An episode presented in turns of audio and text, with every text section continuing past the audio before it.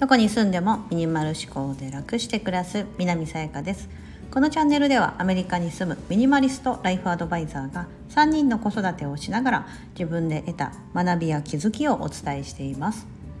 今日は100日チャレンジ16日目。収納減らしました。第2弾。というテーマでお話をしたいと思います。第1弾は実は、えー、100日チャレンジ3日目の時に、えーと、配信をしております。もしよければそちらもあの概要欄の方にリンク貼っておきますのでご覧すいませんお聞きいただければと思うんですが、えーと何の収納を減らしたかというのを先に言いますと玄関クローゼット失礼しました。玄関クローゼットエントランスクローゼットというものが玄関入ってすぐのところにあのあって非常にこれ便利なんですよね。はい、なんかこう外に持っていくようなものとかあのハンギングできるあのバーとかもついててコートとかアウターとかかけてるんですが、えーと、そこにですね入れていた収納ケース。4段分の高さが100センチぐらいかな。結構ありますよね。うちのおちびちゃんのよりもうちょっと高いぐらいの高さなのでその、えーと、収納ケース4段分の、まあ、ちょっと小ぶりな感じですけども、まあ、何か入れておくには非常に便利なあのものでそれをですね、まあ、日本にいる時からずっと使ってた収納ケースだったんです。うん、ただ難点があってその収納ケース例えば4段ですけどそれを2段にしたいとか3段にしたいとかっていうことができないんですよ分解ができない。うん、のでその高さその大きさでしか使えないっていうのが私結構その賃貸暮らしであっちこっち家を転々としてるとですねうわここ1段外せたらちょうどここに収まるのにみたいな結構今までそういうストレスはあったんですがまあ使い勝手いいですし軽くて見た目もなんか上がちょうどなんか板あの木の板みたいになっててうん、あのそういうデザインが可愛いなと思って気に入って買ってたのもあったんで使ってたんですが、うん、でも中に入れてるものが結構スカってきたんですよ。物を減らしていくと、うん、折りたたみ傘とかあとカッパ子供たちのカッパとか掃除道具のそのクイックルワイパーのほらあのドライシートとかそういうのとか入れてたんですけど、うん、なんかこれいけそうだなと。前々から目をつけてて。はい。えーと、なのでそれをですね撤去、まあ、手放してその代わり外に、えーと、出していたシューズラック、まあ、靴箱ですよね。靴箱をこの中に入れた方が玄関から近くて取り出しやすいんじゃないかというふうに思いそれをやってみました。はい、これはですね整理収納アドバイザーらしくですねちゃんとサイズを測りあのあらかじめ計画をしてよしぴったり入るぞと。で結婚をしました、うん。まあ、結果としてはバッチリシンデレラフィット。で、まあ、取り出しやすさも兼ね備えており、えーとまあ、他の例えば玄関クローゼットに入れてたその収納ケースをのけた後のものもちゃんと収まってるし、うん、というような形ですね。あこれはいいいいまた一歩を踏み出したぞと いうことがありましてはいえーとそれをですね今回やりましたまただから大物ですね。うんでもその3日目の時に収納を減らしましただったりとか今回もそのちなみにその3日目に減らした収納ケースと同じタイプのものを減らしたんですよね。前は3日目の時は、えーと、ウォークインクローゼット、うん、大きめのクローゼットの方で使ってて、えーと、サイズは一緒。だですが3段分だったんです、うん、で、えーと、今回がそれの4段バージョン、うん、なのでえっ、ー、とそれをですね、うんまあ、そのそれもう1セット残ってるんですけど同じようなシリーズで残ってるんですがあの、ね、その収納ケースはですね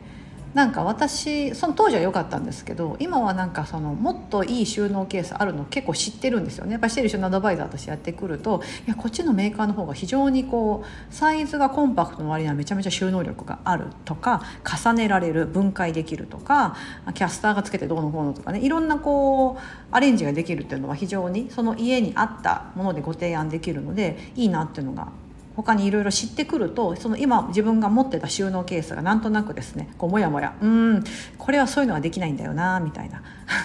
あとはなんかこうちょっと無駄なスペースがあって大きさの割にはあんまり入らないんだよな収納力がなみたいな。っていうふうに思い始めてたものだったんですよね。うん、その違和感を感じ始めていたもの。だったのででかつ収納場所が減れば減るほど物というのはですねそこにま収まりきらなくなってくるってことは減らせることになります、うん、収納スペースがあるからこそそこになんか入れなきゃとか、うん、入れれる、うん、収めなきゃみたいな感じで物ってほんと自然と増えていくもんなんですよ。もともとは小さい例えば一人暮らしで小さいね 1K とかワンルームとかの家に住んでるとそんなに物ってまあ限られてくると思うんですよね。自分のものだけになりますが。だってそこのお家からパンクしてはバーンってはみ出ちゃうようなものってね、あのそうなると皆さん気づくじゃないですか。やばいやばいみたいな、うん、だその家に収まるものしか置かないと思うんですが家が大きくなればなるほどサイズが大きくなればなるほどその分絶対物って増えてくるんですよね。そう。これは本当絶対自然の原理と言いますか。ねなんか土地もいっぱい余ってるとあここだったら大きなショッピングモール作れるじゃんみたいな感じでイオンがドドーンってできたり、うん、そもそも土地がなかったらそんな大きいの建てれないからやらないじゃないですか。うん。縦に伸ばすってね高層ビルタイプにすることもできるかもしれませんが、うん、というような感じでやはりそのサイズが大きい、うん、空間があるその収める食べ収めるべきその空間があるっていうのになるなるのはですね、うん、ちょっとその危険だなっていうのも自分で感じてたので、うん、で物をどんどん減らしていくとですねあいけるなと思い減らしました。はいまあ、すごく大満足であります。はい。あのアメリカはですねアメリカに限らずですけどあのそもそも家の中でも土足の文化なので家に入ったらすぐ玄関で靴脱ぐっていうのはですねあのどちらかというとアジアの文化ですよね、うん、日本ももちろんですけど。うん。なのでその靴箱みたいなものがですね皆さん全然いろんなとこに置かれるのでないんですよ。靴箱っていうのはそもそも備え付けられてないので。なので、えーと、私は IKEA のですねあのシューズラックを使ってるんですけども壁にですねこう置ける壁に沿って置けるような、うん、タイプのものを使ってるんですが、えーと、それをもともと3つ持ってたのを1つ中に入れたって感じなんですね今回はその中の収納ケースをのけたがために入れれた。うんでじゃあ外に見えてる空間が空いたので、えーと夫が使ってるキックボードをちょっとそこにあのいつもなんか靴箱の前に置かれてて邪魔だなと思ってて。ね、だからなんかもう少しここのスペースが空けばなと思ってたのでそれもあってこうやったんですけど、うん。まあ、結果的に非常にいい結果になりましたしまた一つ大きなその大物ですよね。収納ケースって結構かさばるし大きいじゃないですか。うん。それをまた一つ減らすことができたなというふうに思ってます。うん、えーとね、またえでもそんなに減らして大丈夫か？またお引越ししたらさそのケース必要になる時があったんじゃないってもしかしたら思われるかもしれないですけどなんか私はその今ある、うん、今暮らしてるその空間というかで必要なければいらないなと思ってて未来でもし必要になる時があったらその時に買えばいいかなとかその時にま取り揃えればいいのかなと思ってるんですよ。うん、かつなんかその時必ず絶対今よりもいいものが見つかるはずなんですよね。うん、なぜなら前まで使ってたものよりも新しくまだねあのほら何でもそうですけどアイテムとか製品ってどんどんアップデートされていくじゃないですか、うん、改良されていくというか、うん、なのでそういったね新しいものをまた使うことによってあの、まあ、気持ちよく使えますし家電とかもそうですよね。なんかあのもったいないからと思って古い家電使ってたりすると実はそれ節電効果がない家電でめっちゃ電気代食ってた。うん。だから新しい家電に買い替えたら新しいものに買い替えたら省エネタイプでものすごい電気代が安くなったというのよく聞きません。私なんか実家の母からそれ聞くんですけど 冷蔵庫買い替えたら電気代めっちゃ下がったんやけどみたいな感じで言われていや早く帰ればよかったなみたいな。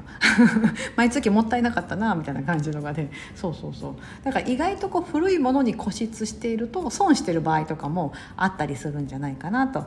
思います。はい。今日はですね100日チャレンジ16日目。